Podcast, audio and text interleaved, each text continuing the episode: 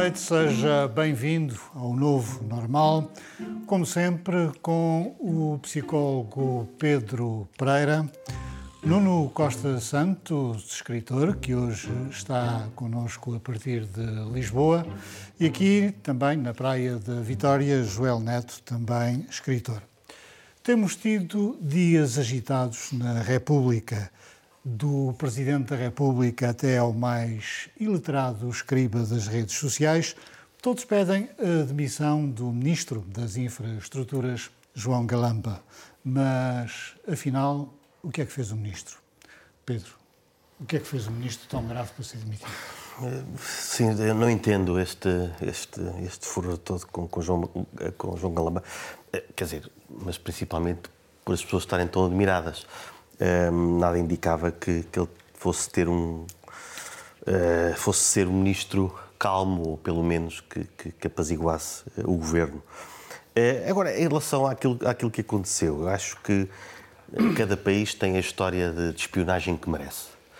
Uh, e nós tivemos isto. Não é? nós, Sim, nós... O computador que desapareceu e o SIS, o nosso Exato, temos, temos... de informações, foi lá buscar E foi lá tirar. E, e, e anda sempre por trás disto. Nós temos, temos o James Bond, que tem aquelas armas, aquelas, aqueles carros. Nós temos um, um tipo com ar de totó, não é? com uma mochila a servir de arma e a utilizar uma bicicleta como arma de arremesso. Um, é, é, é, uma ópera bufa, não é? Não é mais do que isso, é, é a imagem de Portugal. Agora, mas em relação ao Galamba, o que é que ele fez? Em relação ao CIS, acho que ele fez é, é aquilo que toda a gente faz a primeira vez que fica num hotel, mais ou menos.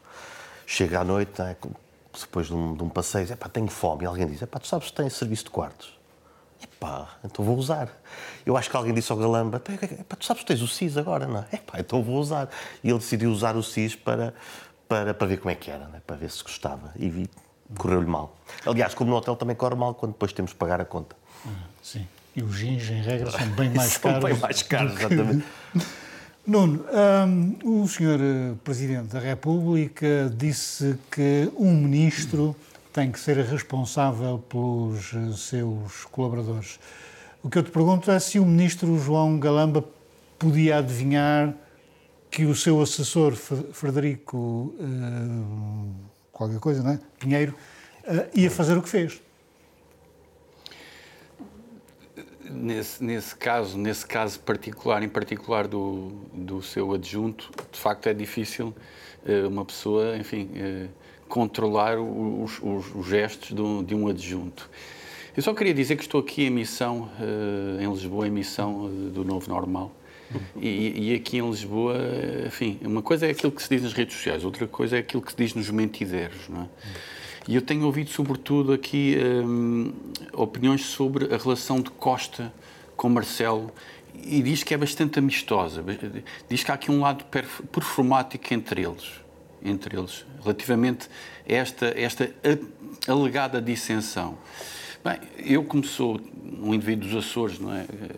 um observador, um mero observador, eh, não tenho essa, essa perspectiva. Relativamente a Galamba, enfim, toda a gente já disse o que tinha, sido, o que tinha, o que tinha a dizer. Uh, o, o, adjunto, atenção que o adjunto não é de nos desprezar, é um indivíduo extremamente qualificado, talvez sobrequalificado para, para, para aquilo que existe em Portugal, com mais que uma licenciatura, eh, enfim. Também, também deve ser especialista em ciclismo, em partir janelas. Treinador de handball do Benfica.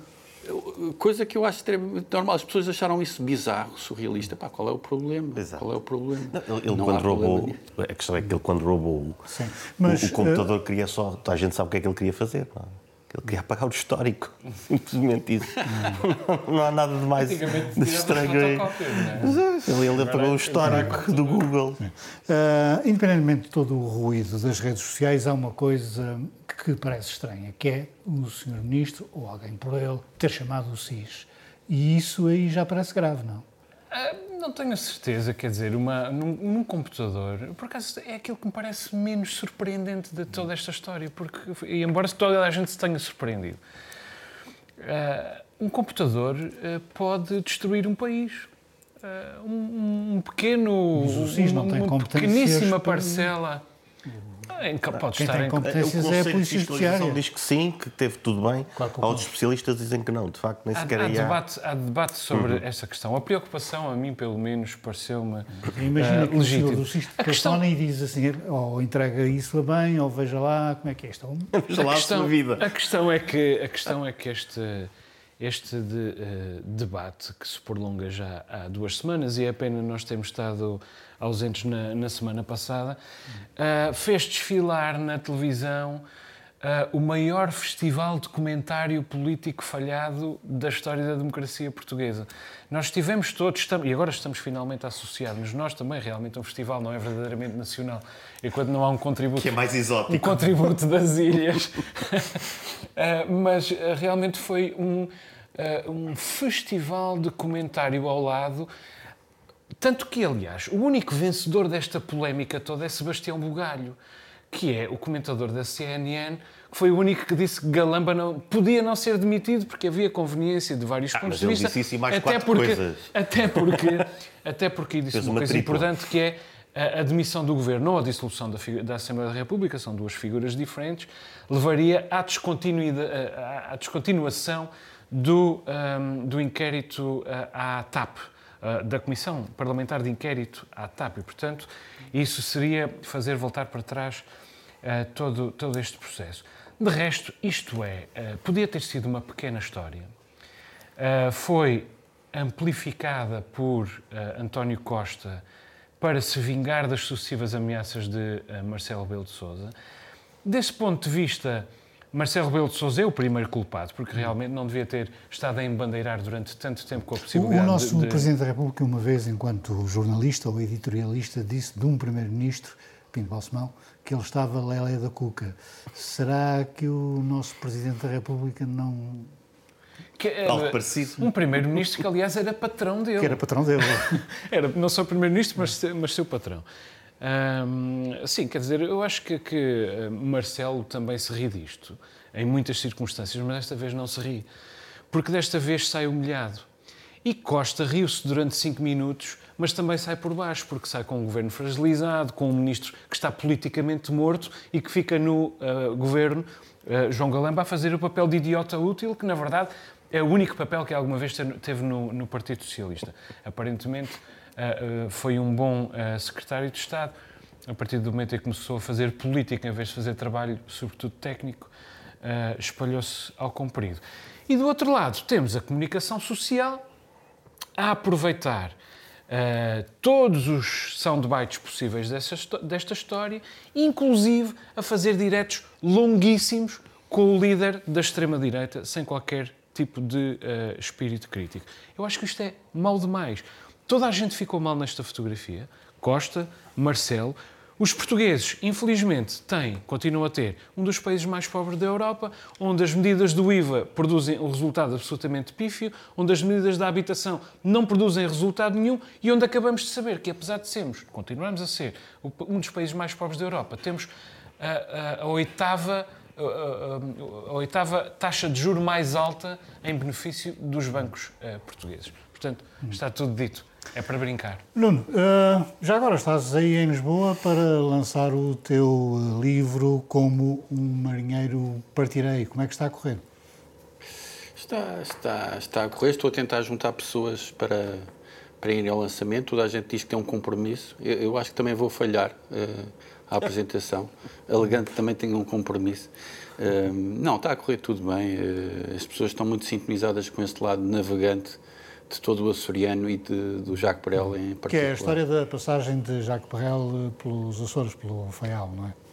Claro, exatamente. É para reposicionar os Açores geoestrategicamente.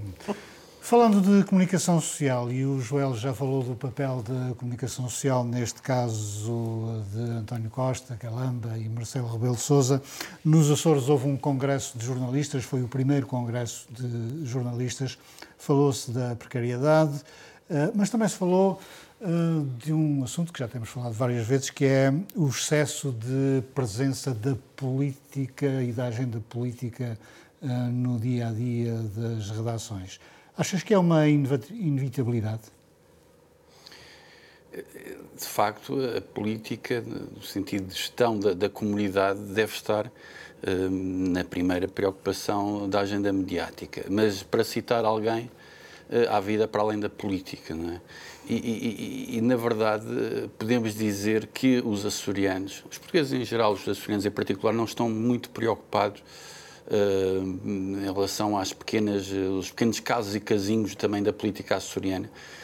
Portanto, para além do essencial, também se, uh, há um, uma demora muitas vezes no, no acessório e, e, é uma telenovela que, enfim, não é correspondida sob o ponto de vista eleitoral, não é? Há aqui uma dissonância entre a atenção que existe uh, em relação à política e depois ao interesse que os açorianos revelam em relação à política. De facto, não devemos desistir. Agora, uh, aborrece-me que, por exemplo, assuntos de cultura sejam muito menorizados em relação à política. E acho que, olha, para citar o Joel, nós precisamos de educação e cultura nos Açores e não é só por minudências e pequenos, pequenas bocas de parlamento que, que vamos lá em termos uh, jornalísticos. Pedro, a questão aqui é que não é só a política em si, é a política, são os sindicatos, as corporações, uh, quem organiza uma quermesse dá uma conferência de imprensa e isso ocupa meios e depois não restam meios para fazer as coisas que realmente interessam. E essas coisas terão, terão a ver com, com a investigação? Por exemplo. Que és jornalista. Ok. É, é, aquilo que, que me parece é, é, a mente humana, o cérebro tem, tem esta característica que, que, nos trouxe até aqui de estar sempre, sempre em movimento, para o bem e para o mal. Uh, as notícias e o noticiário refletem um pouco isso, em que a cada minuto os jornais quase são obrigados a fazer atualizações das notícias e de coisas para chamar a atenção. Ou, ou isso, uh, ou, ou, o TikTok, ou outras, outras ferramentas digitais que cumprem, cumprem o, o, o objetivo. Uh, antigamente tínhamos isso também, tínhamos os jornais uh, que, que, que, que, exortavam as histórias sobre crimes, tínhamos até jornais que inventavam, eu lembro-me de um que era Notícias do Mundo, que inventava notícias. Era um jornal que saía semanalmente, se não me engano, que inventava. Existe em Inglaterra, o News of the World. Exatamente, que ainda inventa existe. notícias. Seja, em Portugal é uma boa notícia que. Sim, o Stalin também tinha um jornal com poucos exemplares só para um velhinho que não concordava, mas era um velhinho importante, que não que é concordava com, com, com, o regime, com aquilo que o regime estava a fazer, e então ele mandava-lhe aquela edição especial. Ah, ok. Uh, pronto, é isso. Uh, uh, e tem, temos várias formas de fazê-lo. Aqui a questão poderá passar pela educação, mas sabendo que a, a, a, guerra, de certa forma, está perdida para uma parte da população que procura outras mas formas. Como, como consumidor, uh, o que é que te parece? Uh, nós temos sistematicamente o seguinte: uma conferência de imprensa da oposição a dizer que está tudo mal, uma uhum. conferência de imprensa da posição a responder a dizer que está tudo bem. E a questão é qual é o papel do jornalista? É dizer quem é que tem razão. Os jornalistas têm que, têm que obviamente, têm que dar a conhecer essa, essas posições. E nós sabemos que os políticos também usam Uh, utilizam uh, o, jornalismo e os jornalistas para poderem passar a sua, passar a sua mensagem. O que, é, o que me parece é que não tem que, não tem que ocupar o tempo, o tempo todo. Porque nós vemos isso nos jornais, ou é a política ou é o crime. Eu não estou, eu não estou inteiramente de acordo com o Pedro. Quer dizer, uh, gerou-se nos Açores e em Portugal e provavelmente no mundo todo a ideia de que alguém que marca uma conferência de imprensa já merece que os jornalistas vão lá por, por, por obrigação. Sim. Há uma conferência de imprensa, os jornalistas têm de ir lá. Não, é assim. Quer dizer, uh, uh, faz parte do trabalho do jornalista pesar a, informação, pesar os momentos, pesar as fontes, etc, etc. E, portanto, o facto de haver uma conferência de imprensa marcada não significa que os jornalistas têm de ir lá.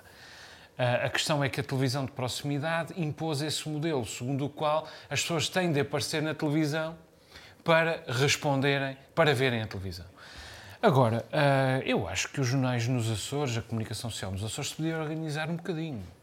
Quer dizer, realmente não é preciso que toda a comunicação social vá a uma determinada conferência de imprensa, que às vezes é de um, de um líder partidário e que ainda é preciso fazer alguma espécie de pergunta, mas às vezes é de um presidente da Câmara que só quer inaugurar uma coisa qualquer e outras vezes é de uma pessoa de um, de um organismo que nem sequer há polémica Ou da terceira figura do partido a ler um comunicado que não foi escrito Ou isso, por ela. ou isso. Quer dizer, e e uh, uh, os, os, uh, a comunicação social dos Açores podia, isto é só uma sugestão que eu tenho, organizar-se como uma agência. Quer dizer, ou dividir esse trabalho e, e fazer rodar o trabalho por todos, que, que, distribui a matéria para os outros todos, ou criar uma agência uh, suportada por todos, ou então, para mim, a melhor uh, a situação ideal, exigir o reforço da Lusa, exigir a Lisboa que garanta um reforço da, da, da, agência noticiosa nacional a operar nos Açores. Nesse caso, a Lusa passaria realmente a cobrir tudo aquilo que é preciso ser coberto do ponto de vista da agenda e toda a gente tinha um pouco mais de oportunidade de fazer aquilo a que aqui se está a chamar jornalismo de investigação. Eu não acredito noutro jornalismo que não seja o jornalismo de investigação. Já agora, achas Tem que em Portugal há jornalismo de investigação ou tráfico de influências?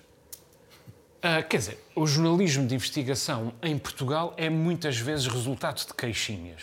Quer dizer, alguém faz queixinhas e uh, o jornalista de investigação aproveita-se disso. Agora, não é verdade, o dito jornalista de investigação se aproveita disso. Eu, já, rejeito a expressão jornalista de investigação, porque um jornalista que não faz investigação, nas suas mais pequenas tarefas do dia a dia, se ele não fizer a mais pequena investigação, ele não está a ser jornalista. Está apenas a ser o microfone, está apenas a ser o veículo. O pesquisador de Google. Exatamente. Segunda coisa, uh, segunda coisa um, uh, uh, o jornalismo em Portugal enferma dos mesmos defeitos do jornalismo de todo o Ocidente em particular do Ocidente, mas provavelmente de todo o mundo. Nós vamos aos Estados Unidos. Do Ocidente, vamos, mas que ainda assim é o mais livre. Vamos ao New York Times, sim, é verdade, é evidente. Vamos ao New York Times, vamos ao, ao, Washington Post, vamos ao, ao, ao, Guardian, etc, etc, e encontramos ali os mesmos dilemas, um pouco maiores, um pouco amplificados, mas os mesmos problemas também, eles próprios uh, uh, amplificados.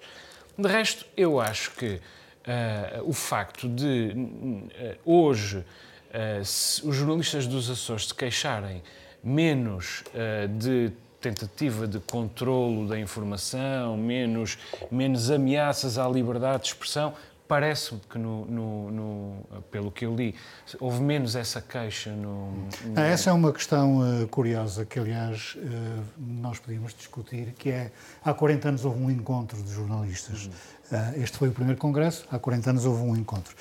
eu estava lá. E já não me lembrava das conclusões. Já, já há muitos anos. não é que eu seja muito velho, mas comecei muito novo. e uma das conclusões foi uma queixa contra o controle de, de, das redações pela, pelo poder. Que desta vez não houve. Que desta vez não houve. Não houve, quer dizer... E, é, uh, e é isso que eu te ia perguntar, questão, mas isto hoje é assim tão diferente? Eu não, eu não sei que eu não faço jornalismo... Há 40 anos. No dia-a-dia -dia, nos Açores. Vamos não, aceitar uh, as boas notícias, uh, certo? Sim, não, mas vamos a ver se é uma boa notícia, quer dizer, porque pode haver menos queixa, não quero monopolizar o programa, mas pode haver menos queixas por diferentes razões. Sim. Uma delas é porque se perdeu a massa crítica. Sim. Outra é porque realmente há menos queixas, eh, há menos razões de queixa, outra é porque nos habituamos. Não é? Hum. Quer dizer, vamos a ver, o jornalismo no mundo inteiro hoje é menos livre uh, do que foi há 20 anos, por exemplo, ou há 30. Porquê? É resultado da concentração da propriedade dos órgãos de comunicação social, que também se verifica um pouco nos Açores, por causa do desenvolvimento da internet, eh, que eh, impediu os meios tradicionais de continuarem a sustentar-se da mesma maneira, sendo que ainda não conseguiu, ainda não se conseguiu, depois de anos e anos de esforço e de múltiplos esforços, encontrar um modelo de negócio que efetivamente consiga sustentar esta indústria apenas através do suporte de, de internet. E também, evidentemente, porque o poder percebeu com maior assertividade nas últimas décadas o quão importante era ter os jornalistas uh, bem controlados. Tudo isto junto tornou o jornalismo menos livre no mundo inteiro. Se o jornalismo nos Açores é mais livre do que era há 20 ou há 40 anos, está ao arrepio do que acontece no mundo inteiro. Eu suspeito que é otimismo mais. Isso. Vamos ouvir a opinião do Nuno. Nuno, hum, hoje não haverá um grau de sofisticação aplicação do controle da comunicação social um bocadinho mais apurado do que existiria há 30 anos ou há 40 anos?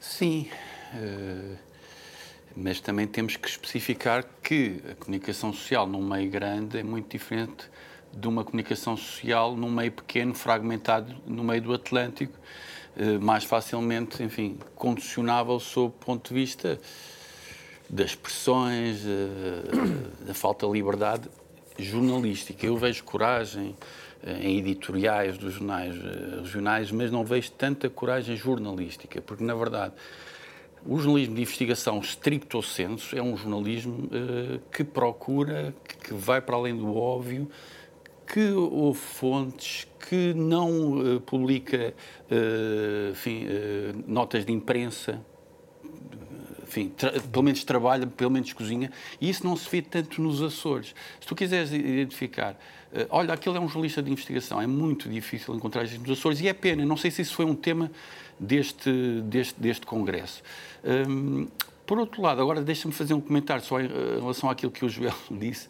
Em relação à possibilidade da Lusa eh, fornecer mais meios aos Açores, eu penso que há um lado quimérico nisso, eh, porque na verdade tudo o que se pede normalmente ao continente nessas matérias não é propriamente concedido.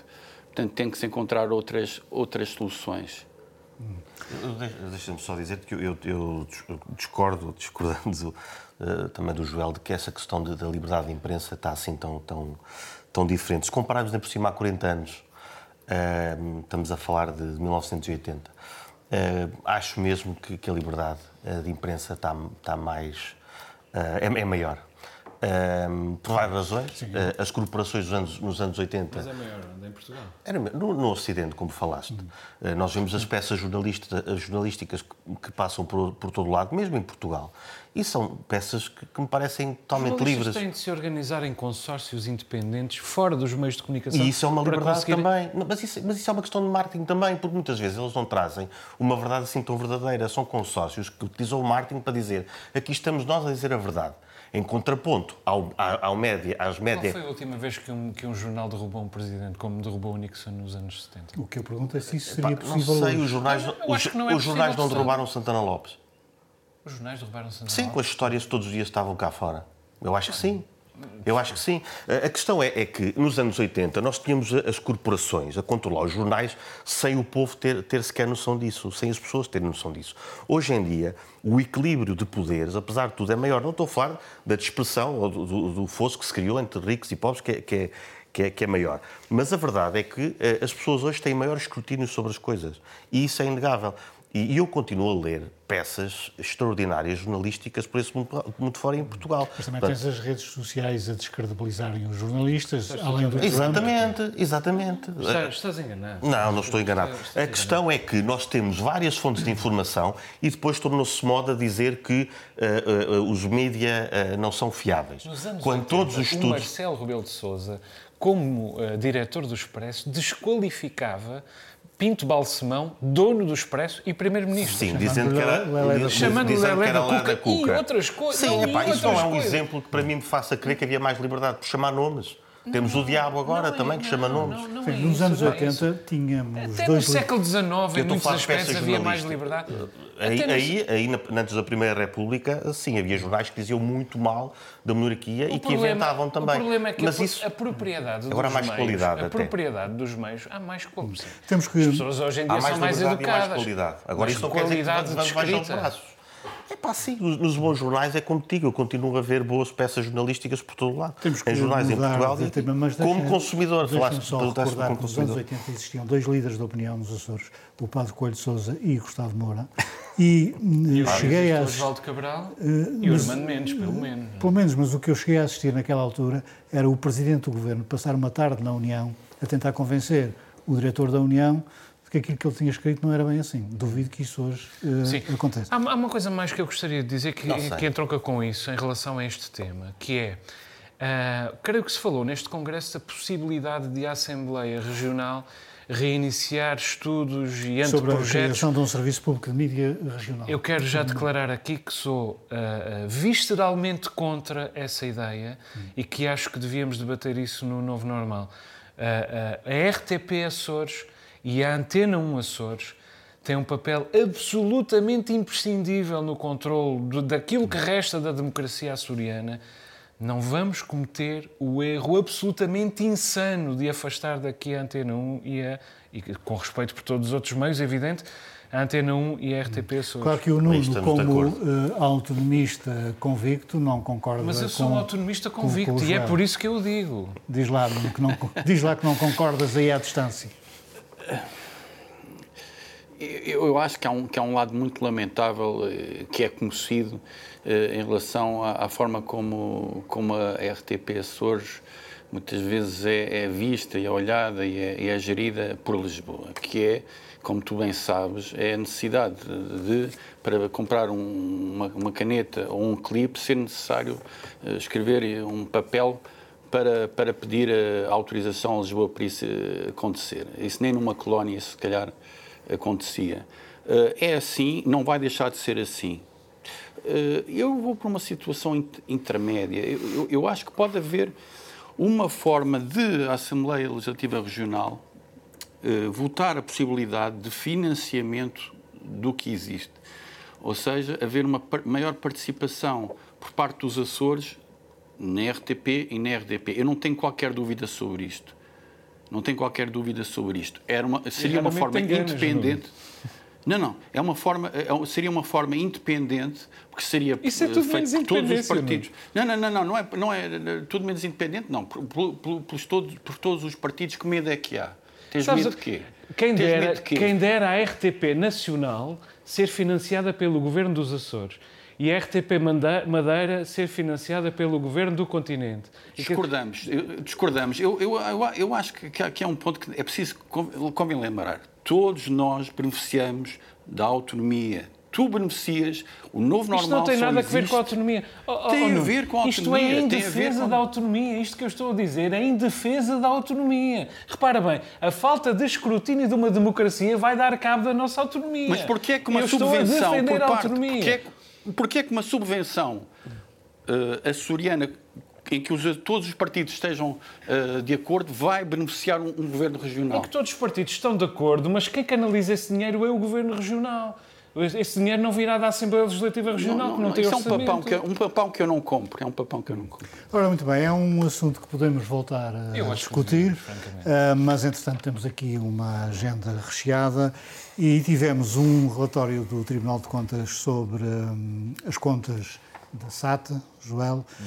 e uma das coisas que o relatório aponta e que nós já sabíamos é que a SATA gastou uh, pá, 40 milhões de euros com um avião que afinal não lhe servia. E que teve que gastar mais 20 para devolver. Uh, sim, 20, os 40 milhões acho que já envolve tudo. Uhum. isto é a lógica da empresa de província que fica fascinada é, há, pelo brinquedo novo, esse pelo avião, state of the art. Esse avião a A330 é uma história muito curiosa. Que é mais, mais Porque, bonito do que o A321. Sim, mas a questão é que a, a, a, a Vão SATA, para mim que eu percebo de aviões. A administração da SATA meteu na cabeça que queria um A330. E para justificar a compra desse A330, contratou uma entidade acima de suspeita que sugeriu um avião um, mais pequeno.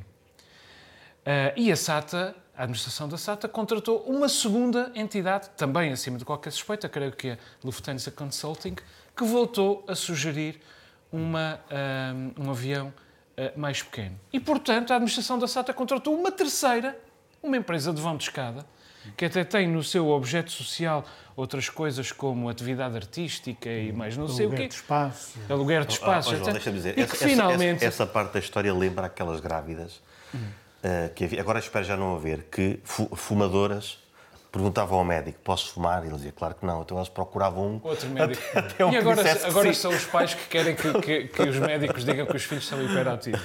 Até finalmente encontrar. Mas, até que finalmente conseguiu uma empresa de vão de escada que disse o A330 é que é. Foi, foi comprado o A330 e o A330 voltou para trás com indemnização. Para bem uma coisa. Uh, é curioso que no teu, no teu, uh, no teu uh, guião que tu nos enviaste perguntava se o copo estava meio cheio ou meio vazio. Eu Isso acho que está às contas. completamente vazio. Porque se nós olharmos para o relatório, para o, para, o, para o, relatório da, da, da PricewaterhouseCoopers, é extremamente preocupante. A PricewaterhouseCoopers não é a empresa de vão de escada, é uma das maiores consultoras do mundo e uma das maiores empresas de auditoria uh, do mundo. Quer dizer, primeira coisa, 20 milhões de euros que são camuflados com a figura dos impostos diferidos. Ou seja, são creditados como valor, mas na verdade são impostos são considerados receita, mas apenas impostos que não vão ser pagos porque não houve receita suficiente. Dizer, isto não chega a ser engenharia uh, contabilística. Isto é engenharia de comunicação em favor da administração e em favor do governo que existe neste momento. Grande parte dos problemas, no entanto, vem do, do governo uh, anterior. Quer dizer, uh, o, o, o, o, relatório da, da auditoria diz que uh, neste momento é virtualmente, sugere que neste momento é virtualmente impossível a SATA internacional alguma vez vir a, a, a, pagar à SATA Açores aquilo que lhe deve. E são dívidas, nós estamos a falar aqui de dívidas e de passivos das duas empresas, aliás, ou do conjunto das empresas, que chegam a aumentar 100% ao ano. 100% ao ano. Quer dizer, e, e esta história do, do cachalote é uh, um caso absolutamente uh, paradigmático, mas o governo portou-se sempre mal ele próprio com a SATA, quer dizer, nunca paga as indenizações compensatórias a tempo e horas, farta-se de pedir as, as frequências e depois são permitidos todos os erros de gestão. Este, este relatório é absolutamente chocante. Absolutamente chocante. E eu não vejo nem um partido, nem a posição, nem a oposição, que era a posição no momento em que o grosso deste relatório se acumulou, a discuti-lo devidamente. Vasco Cordeiro nem sequer diz nada, quer dizer, houve uns comentários vagos sobre o relatório e contas, mas sobre a auditoria, nada. Nada, Dr. Vasco Cordeiro, nada. Isto é absolutamente chocante o que aconteceu na SATA. E, e, nós ainda só sabemos aquilo que é descrito em linguagem de auditoria. Porque o Ministério Público tem de pegar neste relatório e fazer dele alguma coisa. Porque há demasiadas pistas aqui. Ou demasiadas perplexidades, pelo menos. As contas de 2022 do grupo um, continuam a apontar prejuízos, mas há uma redução dos prejuízos relativamente a 2019, o ano antes da pandemia, e a 2021. É o copo meio cheio ou meio vazio? São dezenas de, milhões que, que não, enfim, que estão, que estão a melhorar nesse, nesse particular. Mas isso só me leva a uma conclusão: a SATA está à venda. Não é? A SATA, está, a SATA está à venda. Portanto, esses números mais positivos têm que ser divulgados.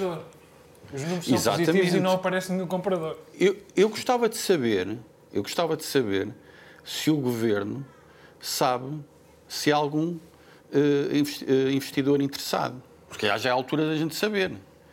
Vamos falar de jornalismo de investigação.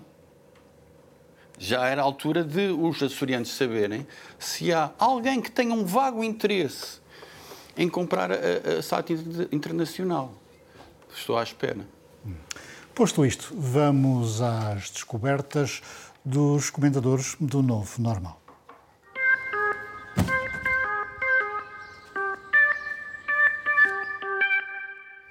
Começo pelo Nuno Costa Santos, que, como está em Lisboa, tem assim prioridade.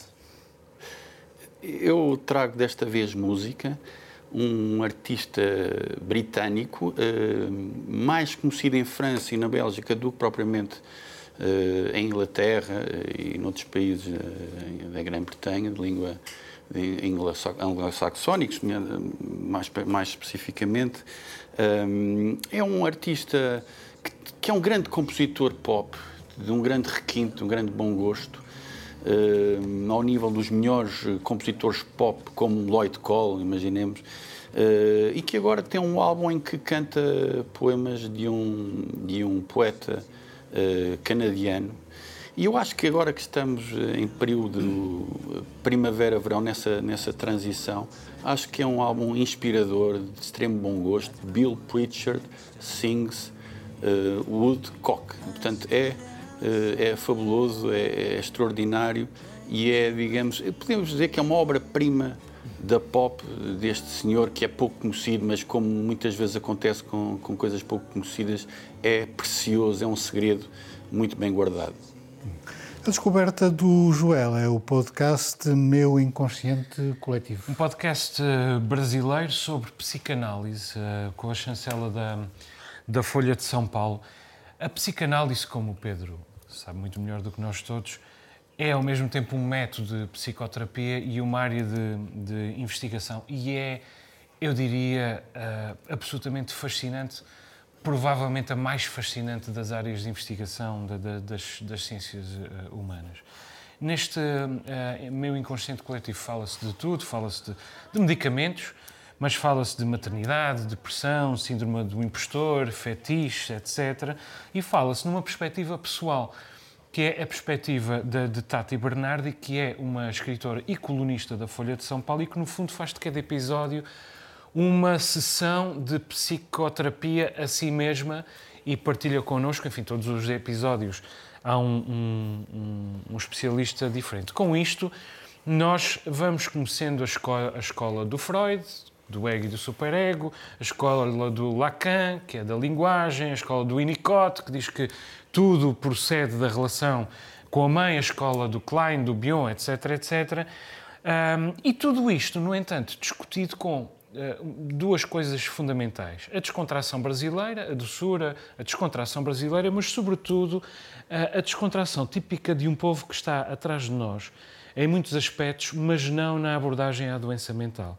Eh, para eh, o Brasil, no Brasil, na generalidade do Brasil, a doença mental é, como, é como a doença física, da mesma maneira que a saúde mental é como a saúde física, deve-se conversar sobre ela, deve-se discutir, uh, uh, deve discuti-la, ao contrário daquilo que acontece em Portugal, que é ter uh, medo de assumir a doença mental, de falar de saúde mental e, inclusive, usar a doença mental para desqualificar os nossos adversários ou os nossos inimigos, o que é deplorável. Pedro, a tua descoberta, Moral Tribes, de Joss Joshua Green.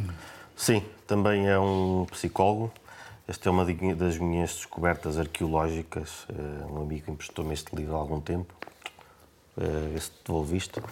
Eh, é um livro muito interessante sobre, sobre emoção, sobre tomada de decisão.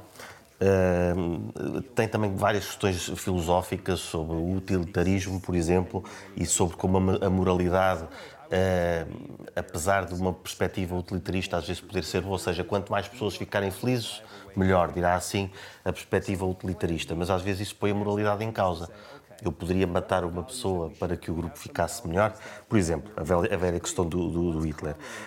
Um, depois, um, dá também uma contribuição acerca do desenvolvimento das comunidades e de como a cooperação entre, entre diversas tribos, entre diversas comunidades, uh, devia, ser, uh, devia ser um objetivo de, de, de, todos os políticos e de todas as comunidades. Há depois exemplos, faz muitas alegorias, muitas metáforas.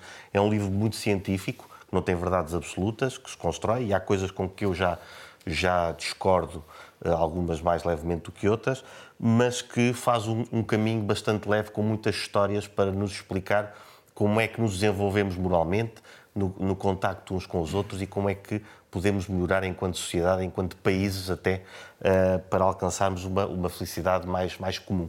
Muito bem. Cultos que vocês são. Eu, eu não percebo como é que um, um senhor taxista que eu encontrei em Ponte Delgada me disse que eu às vezes vos prego umas partidas.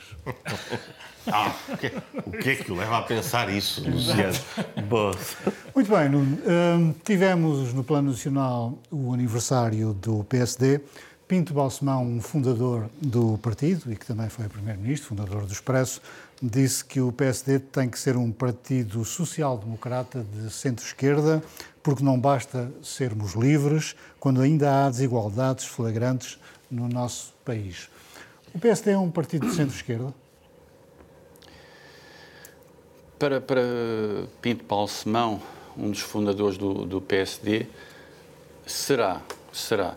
Será, sob o ponto de vista teórico. Eu não direi que ele esteja lelé da cuca, mas eh, sob o ponto de vista da teoria, sob o ponto de vista dos princípios, penso que ele pensará isto. Agora, o PSD não é um partido de centro-esquerda. É um partido de centro ou centro-direita. Eu, eu, eu, acho que esta, a diferença que existe entre o PS e o PSD, apesar de toda a gente dizer que no fundo se confundem, que é a mesma coisa, é um certo toque, digamos assim, uh, liberal uh, do PSD que enfim, se funda que se funda uh, nos, nos, nos, nos, iniciadores de, de, do PSD, nomeadamente em Sá Carneiro, que era um indivíduo muito enfim, bem quisto na burguesia do Porto. Portanto, eu não acho que seja a altura de o PSD enfim, situar-se nesta, nesta, enfim, nesta, nesta senda, sendo que, ao mesmo tempo que eu disse isto, que há esta tendência liberal no PSD, no, no sentido do, do, do, do, pequeno empresário, tradicionalmente uh, é votante no PSD, sociologicamente, uh, mas na verdade o, o, PSD não é aquele partido social-democrata não marxista que vinha fixado no seu, nas suas linhas programáticas iniciais. Não é o perfil dos seus líderes. E os, e os líderes, como sabemos, o perfil dos líderes é fundamental para afirmar a personalidade política dos partidos. Hum.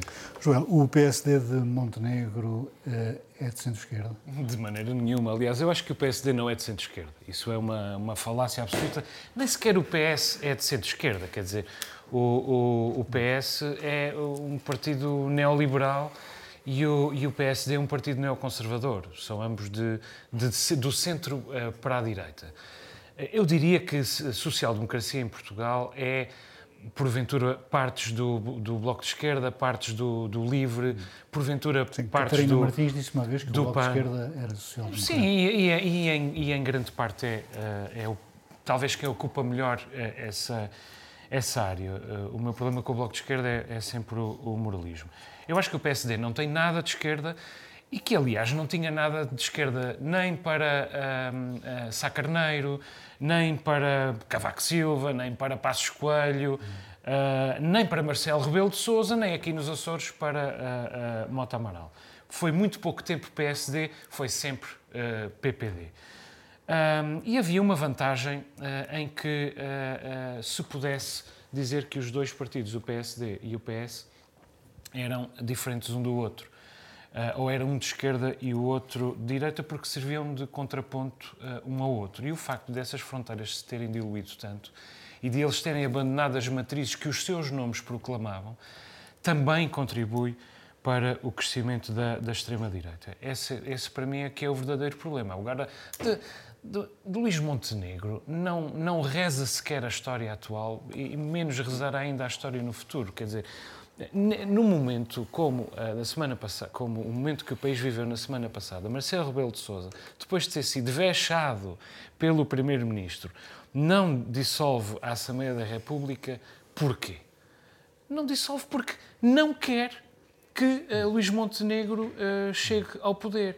Uh, não, por, por, por, por, duas razões fundamentais. Primeiro, porque não acredita que a separação agora uh, exibida entre Montenegro e, e a extrema-direita seja uh, de princípio, é apenas de conveniência, e depois, se calhar, porque conhece manigâncias como esta. Quer dizer, Luís Montenegro não declarou a sua nova casa ao Tribunal Constitucional. Uma casa que custa que custa pelo menos um milhão de euros a construir, vale pelo menos 2 milhões de euros, e se ele tivesse aumentado o seu património em 50 salários mínimos, 30 mil euros, já tinha de ter informado o, o, o, Tribunal Constitucional e não informou um aumento de 2 milhões porventura. Sendo certo, Pedro, que PSD e PS estão empatados nas sondagens, ou na última sondagem. Uh, sim, estão empatados porque uh, eu discordo um pouco dos meus comparsas. Uh, o PSD, na sua gênese, é de esquerda, porque não se podia ser de direita eh, na altura, o partido mais à direita era o Centro Democrático Social e assim era, era, era de direita. O PSD não, não, não discute o Sistema Nacional de Saúde, eh, não discute a educação pública, e isso faz, faz, os partidos de esquerda. Claro que nós, nós, se formos para os Estados Unidos, isto são ideias de esquerda. E se formos àquela aplicação muito interessante que é o, o Political Compass, qualquer pessoa pode fazer para saber em que, em que quadrante se, se, se coloca, o PSD cabe, obviamente, em, muito, em muitas coisas que são de esquerda. Uh, depende também da nossa postura na, na, na sociedade e na comunidade, uh, olharmos para este partido e vermos em que, em, em que pé é que ele está. Uh, mas uh, Balsemão, quando, quando, quando, faz esta, quando faz esta declaração, é, é, um bocadinho para dar uma mão quase a Montenegro, a ver se, a ver se lhe dá uma, umas orientações sobre o que ele deverá dizer ou sobre o que ele poderá fazer. Mas eu acho que é, é de facto um caso perdido e que, e que a energia gasta. Uh, a prova de que PSD e PS são, são bastante parecidos em muitas coisas é também o facto de estarem empatados e, mas é, acima de tudo, preocupante para, para o PST que depois destas, destas situações rocambolescas todas, para utilizar a palavra do, do Marcelo, Uh, os portugueses continuam a não ver uh, alternativa no, no país. Não, acho, acho, que ninguém consegue olhar para Montenegro e, e, e ver ali uma alternativa de, de, governo. Isto é o mais preocupante de tudo. Já falei aqui muitas vezes como o estado emocional uh, dos portugueses não, não está muito, muito na ordem do dia do jornalismo, mas estas situações todas, de certeza que não nos fazem bem. Nuno, entretanto, foi adiado uh, o encontro das direitas que deveria realizar-se em Lisboa e que deveria trazer a Portugal Bolsonaro. O senhor ficou sem passaporte, não pode viajar. Uh, é uma derrota para o Chega, que era o partido que ia organizar este encontro, se bem que o encontro foi adiado. Sim. Eu só queria dizer aqui como nota enfim, lateral, e, e, um dia vamos aprofundar disso, que eu discordo quase tudo que o Joel disse em termos de, de ciência política, digamos assim. Uh, em, relação ao, em relação ao Chega, uh, o Chega está a querer sobrevalorizar, ele acha que isto é uma retaliação uh, porque, o Chega teve aquela atitude em relação a, Lula. O Chega está-se... O Chega está, mais uma vez, a autoelogiar-se de uma forma Uh, mais ou menos, uh, mais ou menos não, totalmente insensata, egocêntrica, uh, populista. na verdade, quer dizer, não sei se, se, falarás disso, mas Montenegro não, se tem, não tem almoçado com, com os senhores do Chega, mas sim com, com os senhores da Iniciativa Liberal. De facto, uma pessoa não se pode Uh, sentar à mesa de, com pessoas que não têm maneiras, não é? e, e, e, na verdade uh, e isto não tem nada a ver com uma perspectiva classista, isto tem a ver com uma perspectiva de boa educação mínima e quem fez aquilo que faz na, na Assembleia da República mostra que não tem as condições mínimas para uma pessoa conversar numa mesa qualquer. É? Hum. Joel, a tua opinião uh, rapidamente sobre este assunto, eu queria ir à inteligência artificial, que eu sei que vocês estão inquietos para falar desse assunto, uh, sobre o adiamento desta... Eu só quero dizer duas coisas. Primeiro, uh, objeto ao, à designação encontro das direitas. É só uma direita, é a extrema-direita populista, não há mais nenhuma direita eh, convocada para esse encontro. Segunda coisa, uh, uh, uh, Bolsonaro e Trump estavam, de, estavam desejosinhos, como se diz aqui, de vir a, a Portugal visitar a sua grande referência deste lado do, deste lado do, do mundo, que e afinal tinham mais que fazer. Uh, e, e, como é que, não tem passaporte. E como é que Ventura, e como é que Ventura justifica? Uh, justifica com as uh, perseguições que estão a ser preparadas contra os seus convidados, nomeadamente Bolsonaro. Bom, se calhar há pessoas que preparadas para empunhar cartazes, pessoas preparadas para insultar os convidados, pessoas preparadas para se porem a dançar no TikTok ah, não, espera, isto foi o que o, o, que o Ventura fez com o adversário de Bolsonaro. Então, Pedro.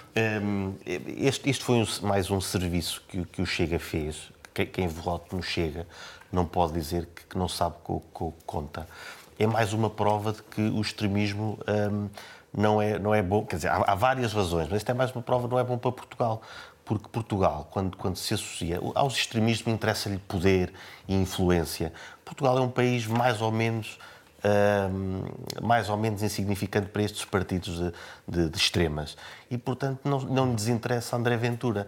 Uh, num, num, quadro hipotético e distópico em que, em que as extremas-direitas uh, dominem a Europa, Portugal será uh, um pingente. Num, numa Europa democrática, em que Portugal tenha ligações à extrema-direita no governo, será um país, mais uma vez, só. Hum.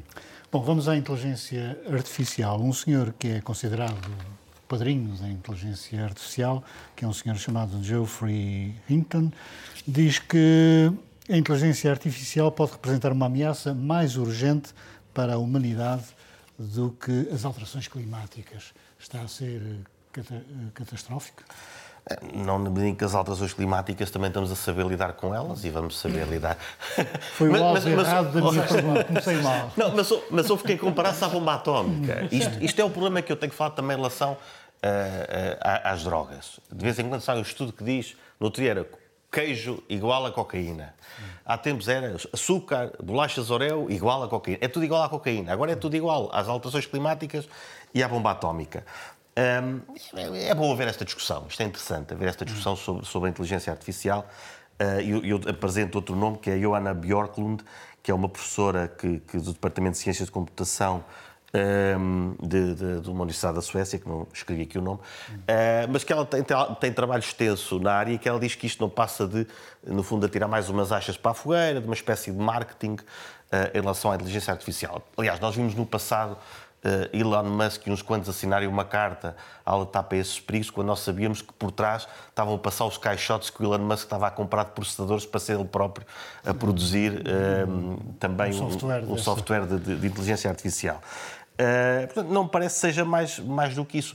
Haverá desafios, sem dúvida, uh, e vi um artigo em que alguém fazia o paralelismo com os cavalos, né? quando, quando em 1900 havia não sei quantos milhões de cavalos, deixaram de ser necessários. Claro que o paralelismo é muito bom porque agora trata-se de nós, pessoas, e os nossos trabalhos uh, e, e, os, e os, a classe média de que faço parte é uma das mais ameaçadas. O que eu acho é que um, a inteligência artificial, em grande parte, será mais um complemento do que propriamente uma substituição. É o que dizem também outros, outros especialistas desta área, e eu alinho mais por essa parte. Mas, sim, sim. Poderá não todos. Sim, há os catastrofistas numa... da bomba atómica. Poderá tornar-se numa coisa tão difícil de controlar. Eu acho, eu acho que nós temos de estar atentos, quer dizer, primeiro Sim, porque mas isso, uma isso coisa... sem dúvida. Agora, ah, outra coisa, mas eh, se não for os países ocidentais a desenvolver isso, alguém o fará. Portanto, isto, isto é, é, foi aberta a caixa de Pandora. Ah, mas Acabou. é uma caixa de Pandora. É, há coisas ah, que não é sabemos. uma caixa de Pandora. Sim, tá mas bem. qual é que é a questão? Então, eu e o Pedro estamos fundamentalmente Qual, qual é que é o problema? É uma caixa de Pandora. É uma caixa de Pandora. E quando nós ouvimos este, este Jeff Hinton a falar sobre isto, Jeffrey Hinton, uh, temos de ter em atenção que não se trata de um informático. Jeffrey Hinton é um neurocientista que já tinha uma longuíssima carreira como neurocientista quando passou para o lado da computação. E agora começa a identificar na computação a capacidade de relacionar, concatenar e compreender as, as emoções. Nota bem, não é sentir as emoções. E não é, inclusive, ser posto perante as emoções com um filtro humano e moral. Não, é compreender, discernir e ser capaz de manipular uh, as emoções.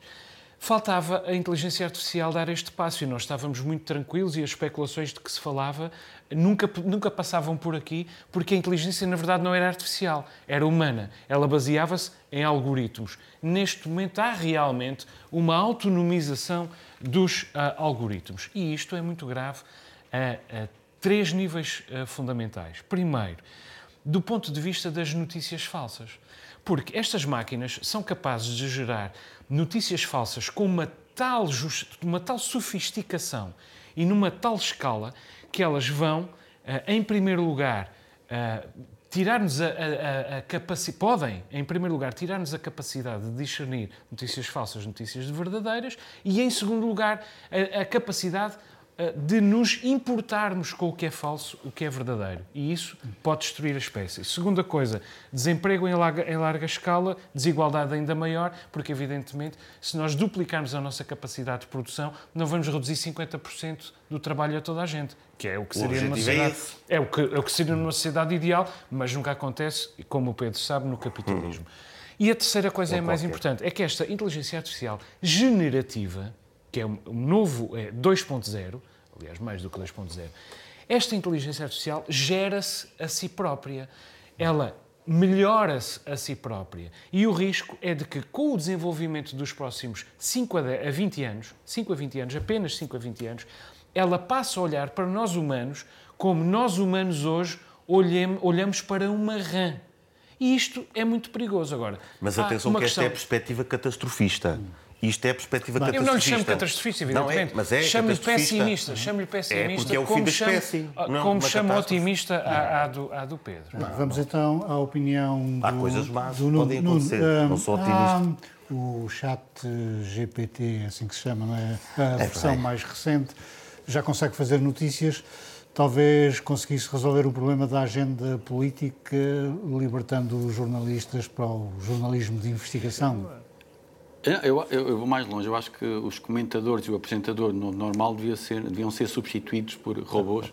uh, enfim, jogando com as características essenciais de cada um e depois ele, enfim, reproduzia e a coisa, a coisa, a coisa fazia-se. Eu, eu, eu, na verdade, sou um, sim, eu sou, eu sou um pouco, eu sou um pouco, e lamentavelmente vou concordar com o Joel aqui, estou a brincar.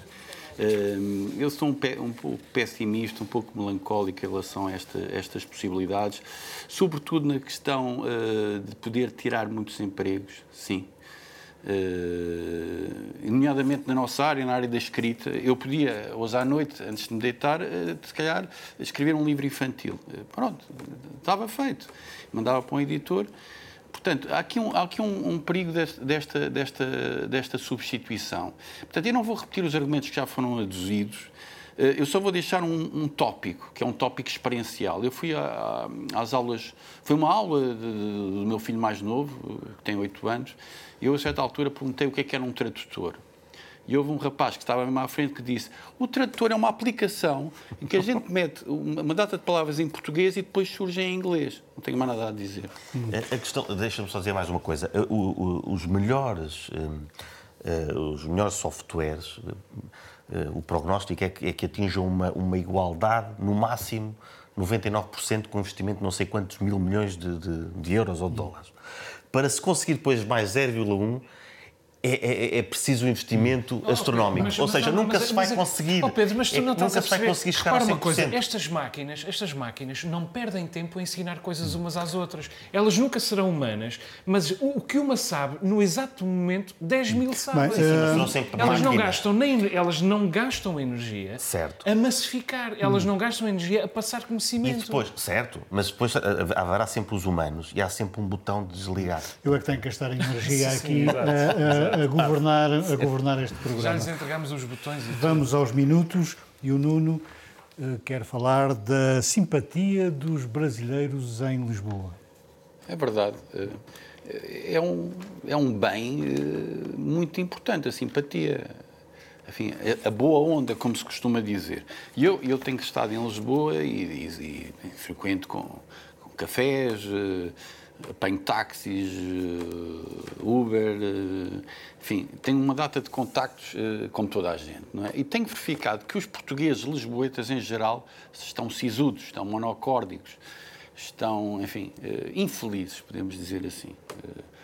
Já os brasileiros que estão nas mesmas profissões transmitem normalmente uma simpatia que acrescenta enfim, animação, boa vibração, sol ao nosso dia a dia.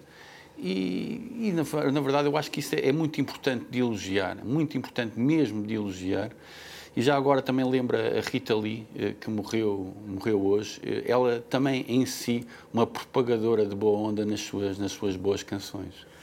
O Joel Neto tem como minuto o caos no tratamento de resíduos nas flores. Sim, é uma situação de que se tem falado pouco. A notícia vinha há dias no, no Oriental. Uh, isto devido aos condicionamentos na operacionalidade dos navios. Uh, no dia da notícia do, do Açoriano Oriental havia 1.700 toneladas de resíduos sólidos urbanos, 105 contentores por, por tirar uh, das flores, desde 10 de fevereiro que não era expedido qualquer uh, refugo. Uh, entretanto, saíram quatro contentores, creio que no, no, último barco, mas quer dizer, isso não representa nada, uh, uh, tendo em conta o universo, e além de que a população flutuante já está a chegar para o verão. O, o, o, problema do, do, dos transportes marítimos nas flores é muito antigo, já devia estar resolvido há muito tempo uh, envergonha, nos deve envergonhar os Açores que nunca se tenha resolvido esse, esse problema. Deixa-me só dizer isto. Uh, e a culpa não é necessariamente deste, não é apenas deste governo. Aliás, uh, este governo tem apenas dois anos e meio de exercício.